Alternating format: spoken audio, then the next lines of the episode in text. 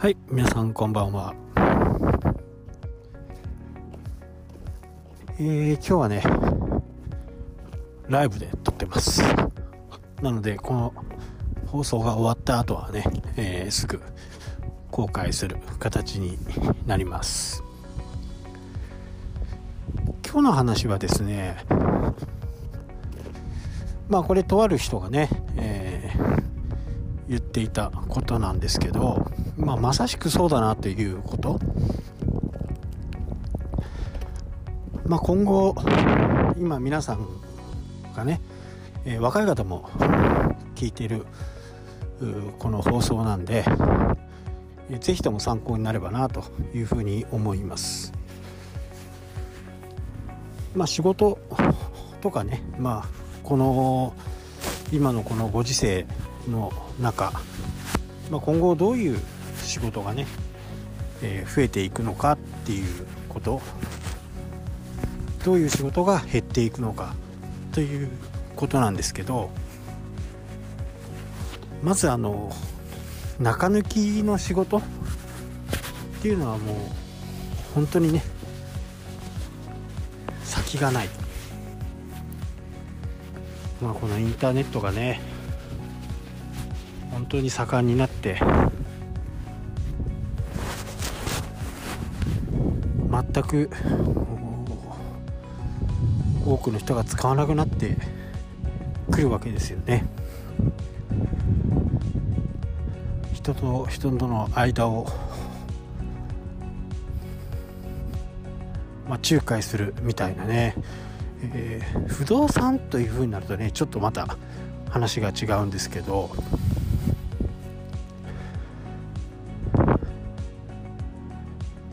各皆さんの住んでいるところ、まあ、海外はちょっとわからないですけど日本の場合だと地銀ってあるんですよね。地方銀行というやつ、えー、これはねもう本当に全滅するんじゃないかなと。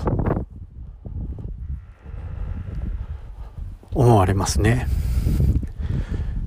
都市銀行都金ってやつですね。えー、都銀が今進めているのは、本当に大きなね、えー、メガバンクっていうところ、これどんどんね、えー、視点をなくしていますよね。人を削減して、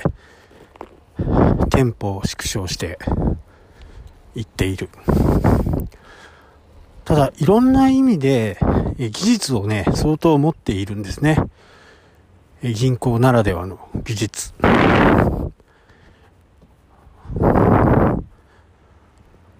で、ここはね、あの、生き残りをかけた合併とかをやってますんで、ここはそこそこね、えー、残っていくと言われていますね。で、地方になると、信用金庫、新金。この辺はね、ほんと地域に密着した銀行なんで、残り、残る可能性が非常に高いと。まあ、なぜ地方銀行がね、えー、地銀がなくなるかっていう一つはね、信用金庫と地方銀行ではね、税制がちょっと違うんですね。税制の優遇があるんですよ。信用金庫は。地方銀行に比べてね。あとは、本当にこう、身近な銀行というところで、まあ本当にこう、ご近所周りをしながらね、えー、融資をしていったり、住宅ローンを組ませたり、まあそういったことを、地道にね、やっているか、ところになりますね。地方銀行は、やっぱり、行き場がなくなるんですね。都市銀行と同じように、税金のね、優遇もない。技術もない。北海道の場合だと、えー、地銀は北洋銀行。その次に、北海道銀行というものがあるんですけど、正直危ないですよね。えー、合併をしながらき残りをかけてね、えー、やっていっているんですけどね、なかなかこう、難しい局面に達しているかなと。もう皆さん、も僕もね、あの、田舎暮らしをして、近くに郵便局あるし、えー、コンビニのね、ATM で下ろせるし、みたいな。ほぼほぼ困らないわけですよね。やっぱり地銀とか、今でこそね、僕は全然地銀でローンとかは借りてませんけど、まあ、結構ね、おたおお高いこと言うんですよね。うん、お高く止まってるし、その点やっぱり信用金庫なんかね、えー、すごく丁寧にね、多少の融通だったら聞いてくれるみたいなところがありますんで、まあ、これからね、えー、銀行に勤めようという人はなかなかいないとは思うんですけど、まあ銀行の行く末っていうのはね、えー、ハンコ屋さんに近いぐらいの、もう、下り坂を下がり始めたくらいのイメージですね。時間が経てばどんどんどんどんスピードが加速して、いずれはなくなってしまうという世界ですかね。まあ、コンビニとかにはね、えー、ATM があって、そこでお金を下ろせる。でも実際にね、コンビニの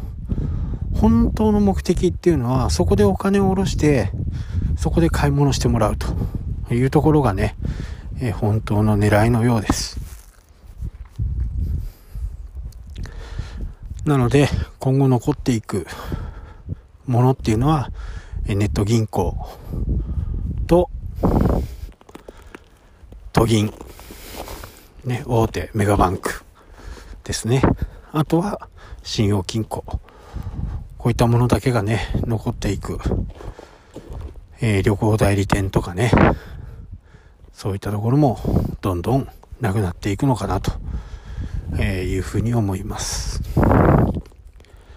なので今自分が置かれているとかね、これから何かをしようという人がいらっしゃればね、え、この中抜け、中抜き方式じゃない、え、自ら自分で